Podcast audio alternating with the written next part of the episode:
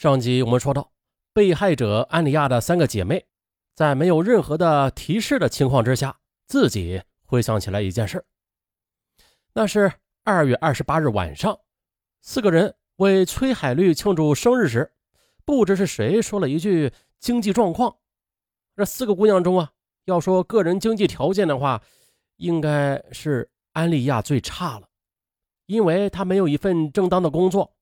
其次。就是崔海绿，他呢虽然是在区文化馆工作的国家干部吧，可是那个时候的干部那是不领薪水的，国家实施的是供给制，他呢可以免费吃穿，每月领取一丁点的零花钱。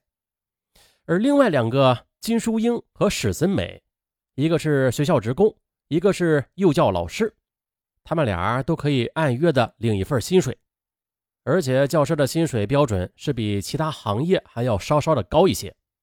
当时啊，这四个人就摆出了各自的收入情况。安利亚当然是最低了。母亲的面包店那是不给他发薪水的，他要钱的时候呢，就伸手向母亲要，并且呢，安利亚的开销也是比较大，母亲常常难以满足他。啊，幸亏他有外来收入，那就是男朋友。所以呢。尽管时不时的处于捉襟见肘的状态吧，嗯，但还是不至于没钱花啊，没管子下什么的，呃，这小日子过得还挺滋润。崔海绿是国家干部，这思想观念比较进步。当时听了安利亚摆出的经济状况之后的，他就劝他：“你呀，还是去找一份工作做吧，这样的话你会有一份稳定的收入，也有一个稳定的依靠。”啊，对对对，金淑英和史思美两人。也深以为然，就都先后的去附和。安利亚却说了：“不行的，我自由自在惯了，心也野了，让我干什么工作，我都会觉得不习惯的。再说了，我平时花钱比较自由嘛，那找份工作拿的薪水对我来讲也花不了几天就没了呀。所以我就想，先这样混着吧，等以后找个财大气粗的男人嫁了，我就靠他养我一辈子了。”他说着，喝了一口酒，忽然的就咯咯笑起来，向三个姐妹提出了一个问题：“ 哎，你们说啊，如果现在谁突然手里有一千万元的钞票，那该是一种什么样的心情啊？又该怎样去花这笔钱呢？”啊，这几个年轻的姑娘正是对世界和前途充满着憧憬的年龄，啊，再加上此刻又喝了些烈酒，就顺着安利亚的话纷纷开口。于是七嘴八舌的说了一阵这崔海绿临末了说：“ 我觉得啊，咱们不要说了，咱们四位啊，谁也没有这个福分的。我建议就此打住吧。那行吧，就此打住。可是就在大家要转换下一个话题的时候，安利亚忽然语出惊人，道：‘哎，这可不一定哦，小妹我可能就有这样的一个机会呢。’”金淑英、崔海丽和史森美三个人以为安利亚在开玩笑呢，就一起把目光盯向了他。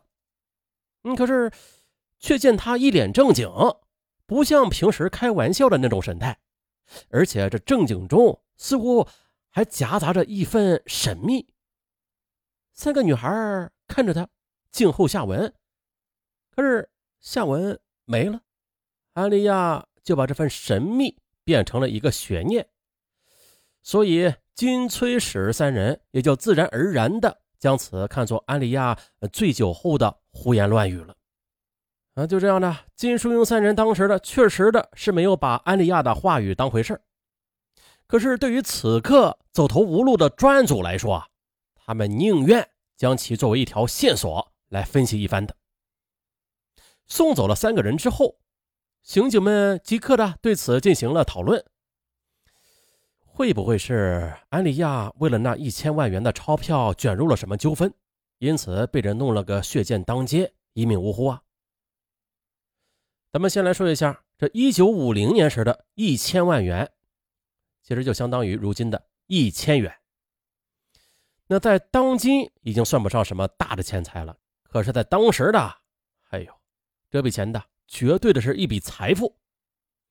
比如在哈尔滨市的。黄金地段买一套两层带花园的楼房吧，把这一千万元的支票递给买家，他还要被找回来二三百万元。可想而知吧。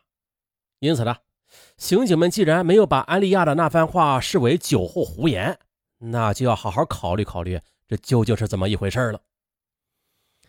安利亚说，他可能面临着这样的一个机会，那么这一千万元的钞票，他能靠什么途径来获得呀？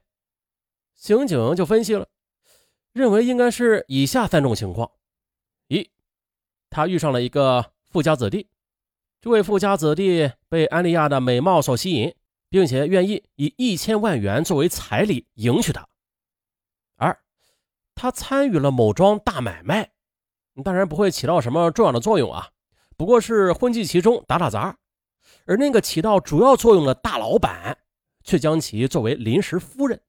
言明啊，呃，待买卖成功之后的，可以分给他一千万元。三，他参与了某桩犯罪活动，警方就是这么分析的。分析完毕之后，他们认为，除了上述的三种情况之外，啊，其他生财之道不可能向安利亚提供一千万元的现金的。于是，警方又接着往下分析，在这三种可能里，以安利亚的个性特点来看。第一种可能比较大，因为呢，哈尔滨是不乏有钱人家的公子哥的，除了中国人吧，还有苏联、德国、法国等一些外侨富家子弟，这也非常符合安利亚突然对马天龙冷眼的现实情况。不过呢，众刑警又觉得，如果真是这样的话，那对方实在是没有必要当街的把安利亚给杀死呀。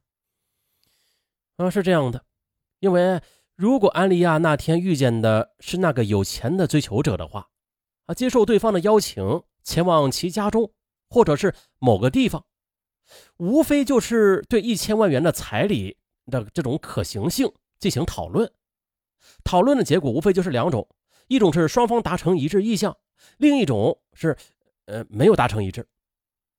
但是从男方的角度来看，不管成与不成，都不应该成为他当晚。在菜库街把安利亚干掉的理由，又加上凶案发生时这风雪严寒的大街上，这也就可以排除是男方酒后寓意图谋不轨，不成又恼羞成怒激情杀人的可能性。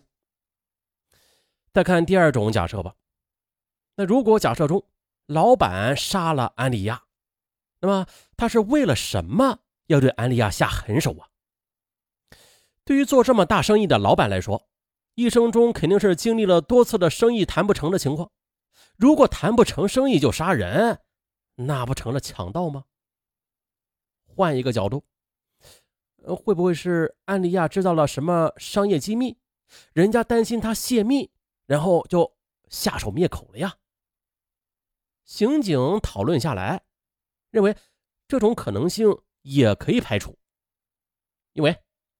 安利亚前一天对金淑英等人说：“啊，呃，可能获得一千万元的机会。这时隔二十来个小时，安利亚是不可能这么快的就把机密泄露出去，并且被发现又被灭口的。那再看第三种假设，警方认为是为敌特组织以一千万元的巨款收买啊，收买某人窃取机密，或者是搞破坏这样的可能，还是存在的。”哈尔滨市也曾经破获过类似的案件，可是呢，安利亚却缺乏这种资格。这个姑娘吧，她虽然长相不错，可是综合素质却是很低的。她没有敌特机关可以利用获取重要情报的社会关系，因此啊，他们是不可能看中她的。那至于刑事犯罪分子，如果拿得出一千万来，恐怕那就不会。跟安利亚死磕了，是吧？毕竟这哈尔滨大街上，像安利亚这样的金发美女，并非是凤毛麟角的。别说一千万元吧，就是一百万也能勾到一个了。这样分析下来，大家都觉得有些泄气。组长南烈一边说：“啊，大家散会吧，回去休息休息，明天再说。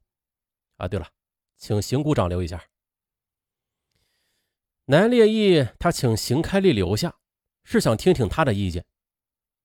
这邢开利吧，虽然并非刑警，可是邢烈义则认为他山之石可以攻玉。